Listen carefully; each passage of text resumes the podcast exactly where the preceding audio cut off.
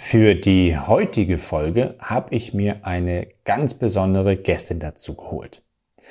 Wir haben heute Sonja Farke mit bei uns und ich spreche mit Sonja über die verschiedensten Themen bezüglich Bewegung, Resilienz und psychische Erkrankungen. Moin und willkommen zum Running Physios Podcast. Ich bin Valentin und hier geht es um Bewegung, um Laufsport und medizinische Hintergründe. Dieser Podcast bietet eine Plattform, Antworten zu erhalten und neue Projekte zu beginnen.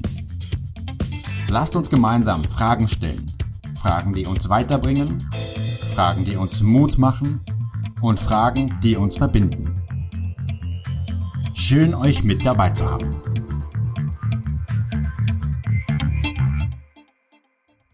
Sonja ist Heilpraktikerin für Psychotherapie. Sie ist Hypnosetherapeutin und betreibt Körperpsychotherapie.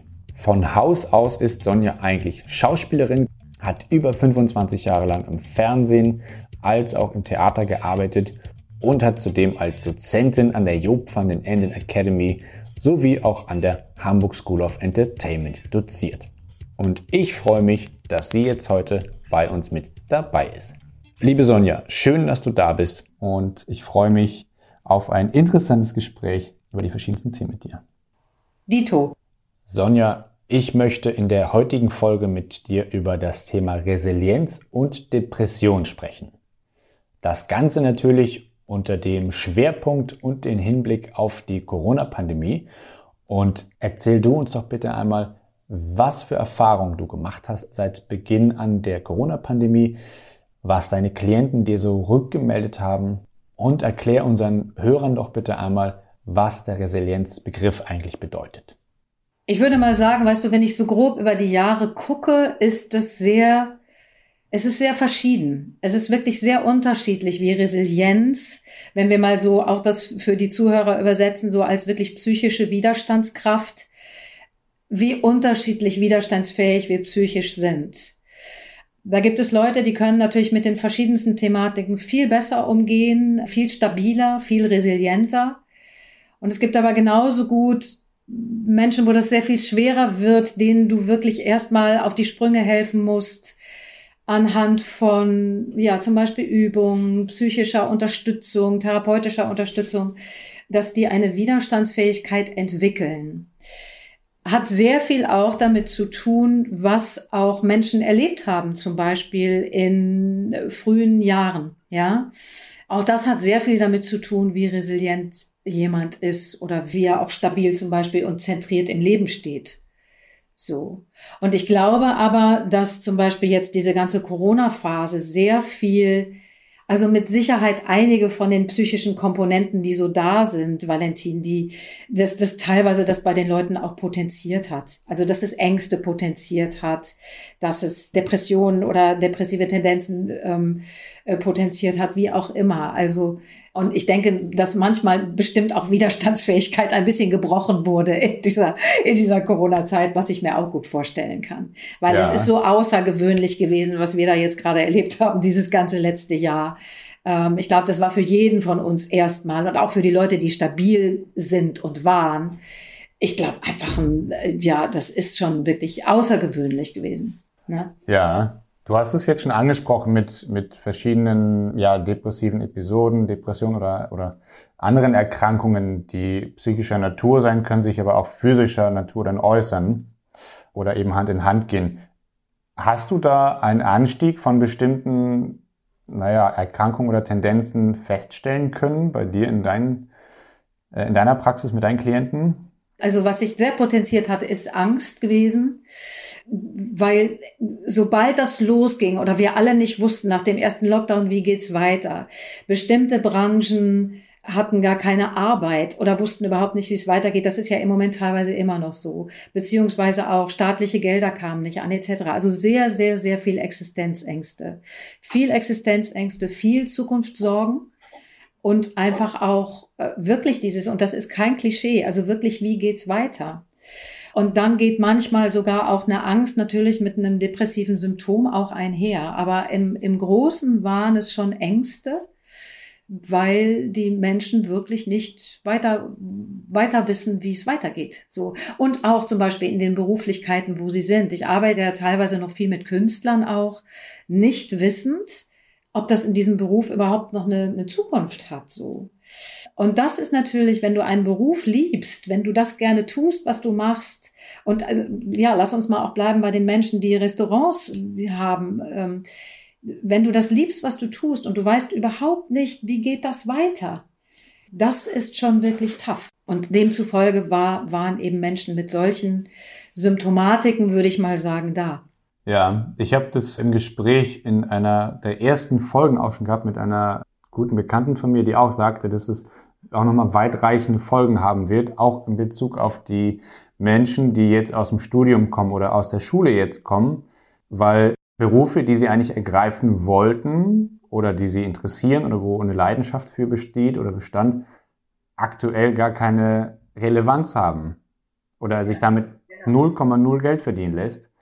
Und die Frage natürlich dann entsteht, wie soll ich denn irgendwie Fuß fassen?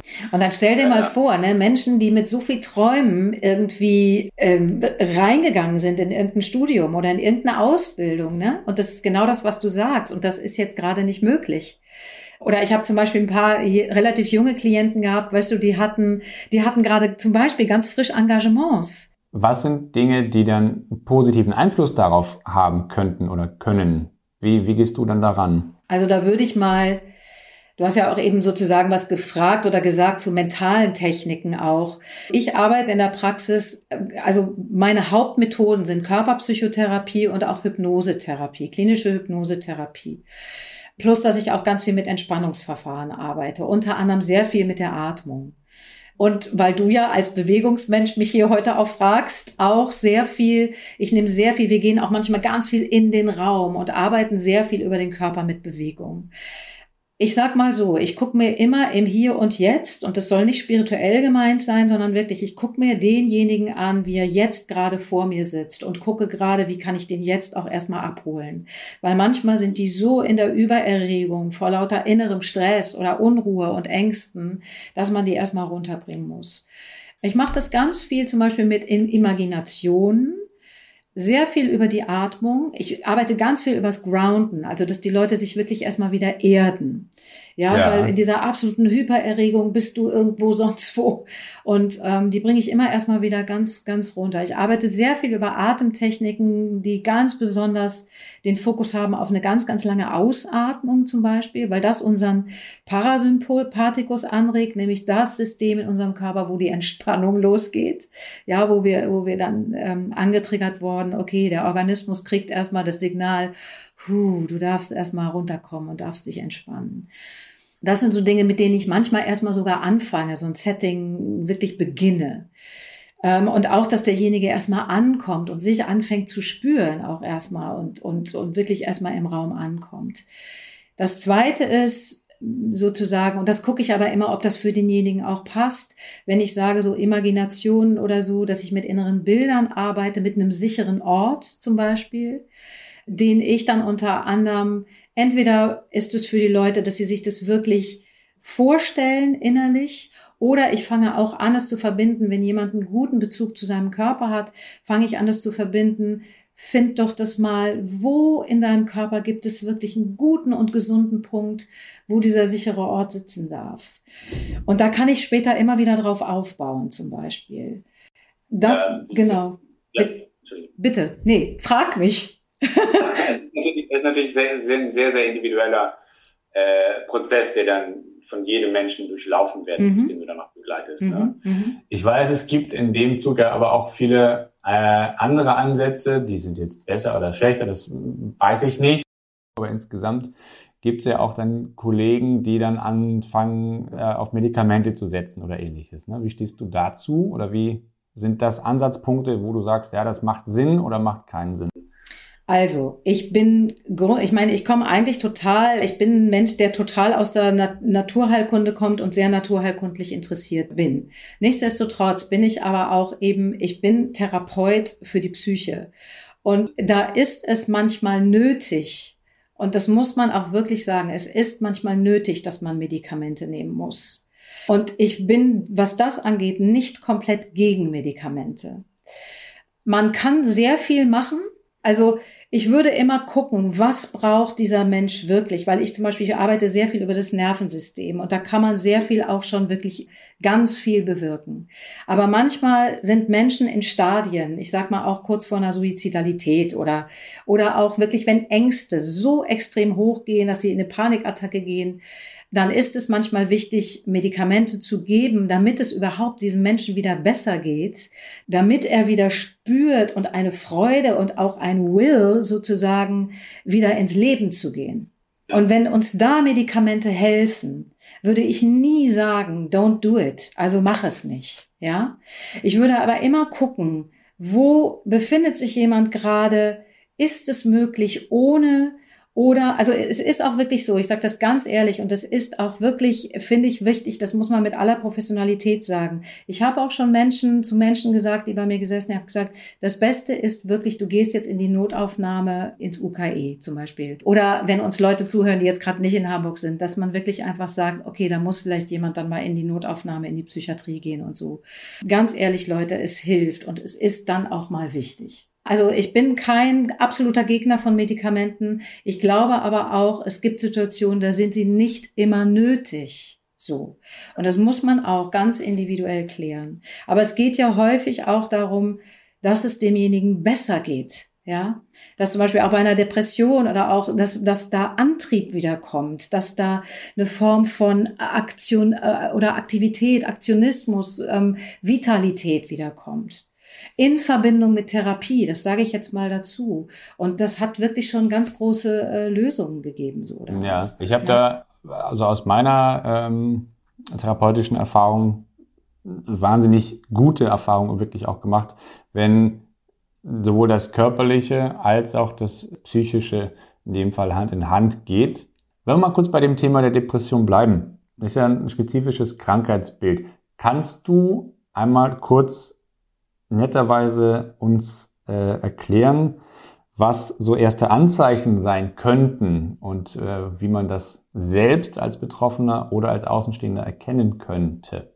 Wenn zum Beispiel über eine doch relativ lange Zeit du in einer Art Antriebslosigkeit kommst, Müdigkeit kommst, teilweise keine wirkliche Freude mehr hast, also die Leute, wo es wirklich um schwerste Depressionen geht, wo auch wirklich medikamentös gearbeitet werden muss oder behandelt werden muss, die haben wirklich, die beschreiben ein Gefühl der Gefühllosigkeit.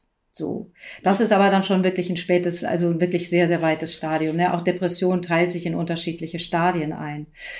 Dass dir die Aktivität verloren geht. Also, und dass du dass du, dass es zu Schlafstörungen kommt. Appetitlosigkeit kann dazu kommen, Libidoverlust vielleicht, auch sehr wichtig für viele Leute. Hauptkriterien aber, wie gesagt, diese Antriebslosigkeit, Freudlosigkeit, ähm, dass du die Aktivität verlierst und auch eine enorme äh, Müdigkeit. So. Ja, natürlich, wir haben alle auch mal in diesen, ne, wenn du äh, enorm gestresst bist oder so, dann natürlich, jeder hat mal, äh, dass er müde ist, dass er sich nicht gut fühlt. Aber wenn du so das Gefühl hast, ähm, wenn du dich anders kennst, nämlich mit einer hohen Motivation und mit, äh, mit einem Drang, was zu tun und diesen, äh, diesen Geschichten und du merkst plötzlich über einen doch etwas längeren Zeitraum, ich habe irgendwie keine Freude mehr, ich werde lustlos, ich sitze irgendwie nur noch auf dem Sofa und starre an die Decke und nichts macht dir mehr Spaß, nicht mal mehr, Freunde zu treffen, Gespräche zu führen, dein, dein, dein soziales Umfeld, mit deinem sozialen Umfeld zu tun zu haben, keine Freude mehr an deiner Arbeit zu haben, Hobbys zu vernachlässigen und sozusagen dich sozial auch total zurückziehst. Also so ein sozialer Rückzug ist auch so ein Indikator dafür. Dann würde ich aufmerksam werden. Ja, du hast da sehr, sehr schöne Punkte angesprochen. Und äh, ich habe tatsächlich in meinem Bekanntenkreis auch Menschen, die die beiden, die wissen auch darum tatsächlich, dass sie eine schwere Depression durchgemacht haben oder machen. Und es sind auch immer so Auf und Abs. Und ähm, wenn ich zum Beispiel diese Menschen nicht mehr erreichen kann telefonisch, dann weiß ich, okay, ja. denen geht's gerade wirklich nicht so gut. Oder die ja. kapseln sich komplett ab. Dann bringt es ja auch nichts, da Druck aufzubauen, Die Frage ist nur für mich als Außenstehender, was, was kann ich als Freund, als Kumpel, als Bekannter oder was kann auch die Familie, was können Angehörige in dem Fall tun, wenn dann so etwas passiert, wenn man sowas mitbekommt, wenn man Symptome, die du gerade geschildert hast, beobachten kann oder die man selbst auch beobachten kann an sich, ähnlich beispielsweise. Was kann man dann tun? Wie sollte man sich am cleversten verhalten, um diese Menschen ein bisschen mit zu unterstützen oder zu, ne, zu sensibilisieren? Falls Ihnen das selber gar nicht klar sein sollte. Also ich glaube mal, weißt du, wenn wir es mit Leuten zu tun haben, wo das schon sehr, sehr weit, also wenn es wirklich ins Richtung, in die Richtung von einer schweren Depression geht, dass die Leute wirklich nur noch fast liegen, nicht mehr aufstehen mögen und solche Geschichten zum Beispiel, wenn sowas ist, dann ist es das Unglücklichste, was man machen kann, dass man den Leuten sagt, jetzt steh aber doch mal auf, was liegst du auf dem Sofa, geh doch mal raus, geh doch mal an die Sonne. Sie können es nicht. Also ich glaube, was nochmal ganz wichtig auch ist zu sagen, es ist wirklich eine Erkrankung. Es ist kein psychischer Makel oder irgendwie sowas, sondern es ist wirklich eine Erkrankung. Und da kann man jetzt noch gucken, ob man sagt, letztendlich es ist im Chemiehaushalt des Gehirns ein Mangel von bestimmten Neurotransmittern oder ob wir sagen, aufgrund von traumatischen Erlebnissen ist es eine Geschichte im Nervensystem. So. Ähm, das sage ich jetzt mal so an der Seite. Das andere zu deiner Frage. Ich glaube, ich fände es wichtig, einfach wirklich, dass man präsent ist, einfach, dass die Leute wissen, man ist da, man ist aber da ohne Vorwürfe und man ist aber auch da als, vielleicht als, als so ein Signalgeber, hör mal, ich mache mir Sorgen. Und Mensch, seit ein paar Wochen oder seit längerer Zeit fällt mir auf das. Hast du das an dir vielleicht auch beobachtet? Also vielleicht in eine wohlwollende Kommunikation zu gehen.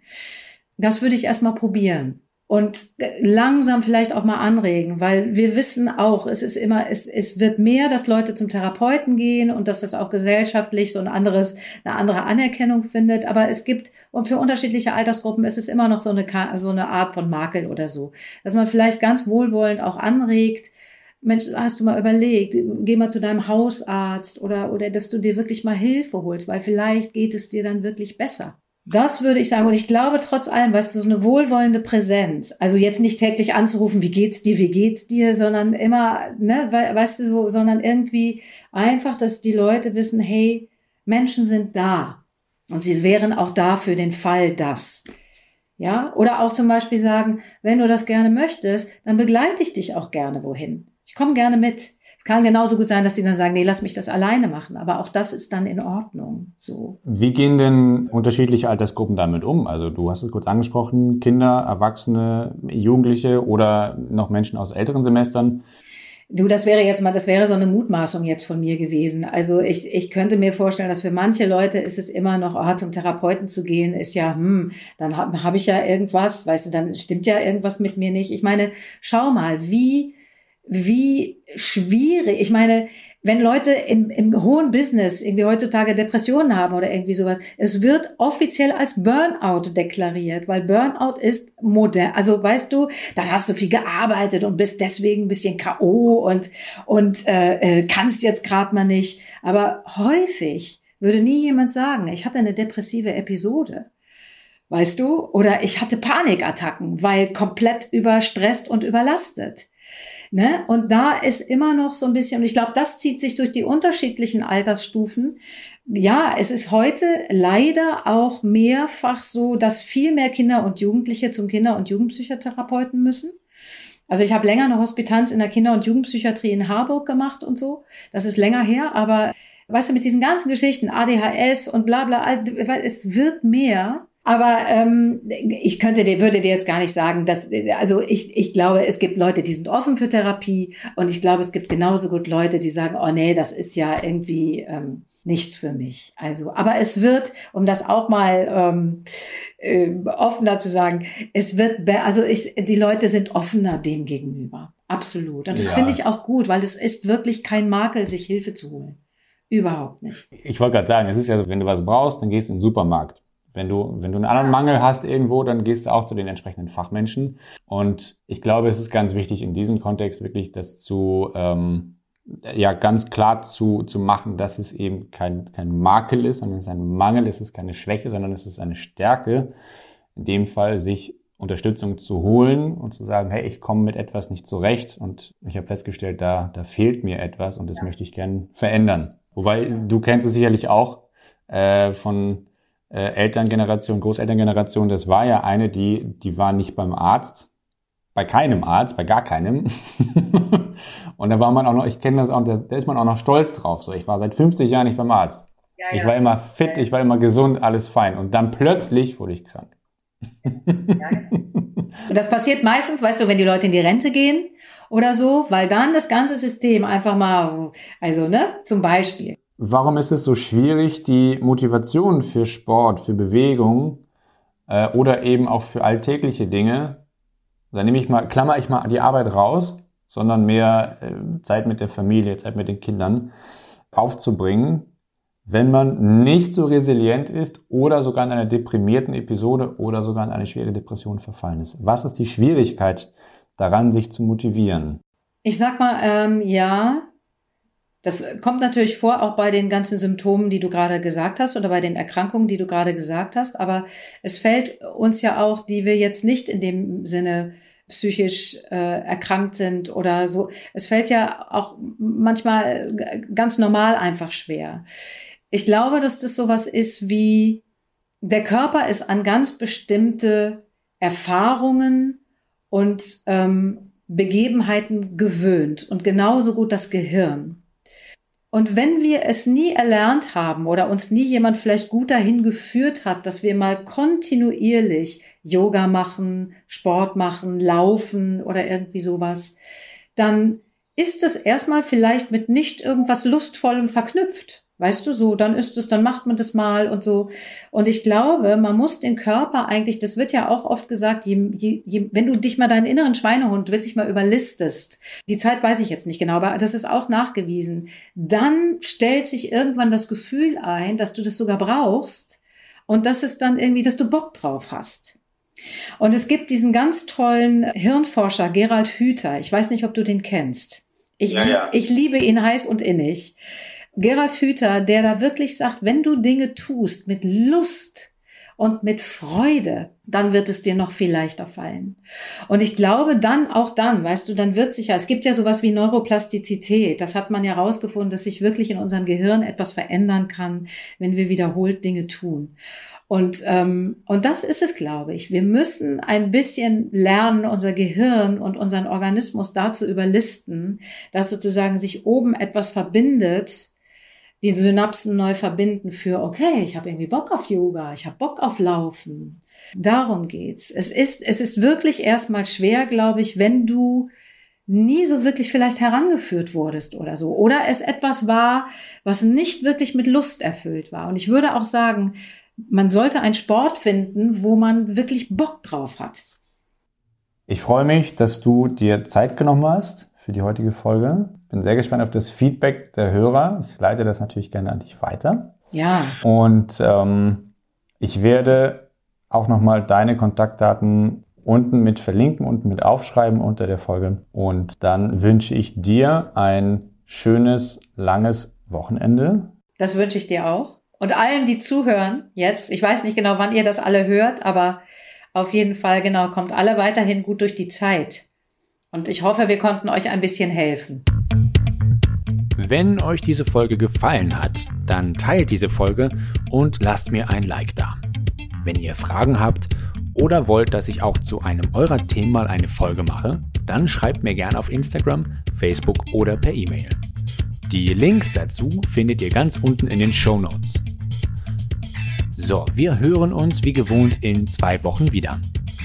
Weitere Informationen zur Physiotherapiepraxis Running Physios und diesem Podcast findet ihr auf Instagram, Facebook und unter Running Physios Podcast auf allen gängigen Streaming-Seiten. Bis dahin, bleibt in Bewegung und lasst es euch gut gehen. Euer Running Physio Valentin.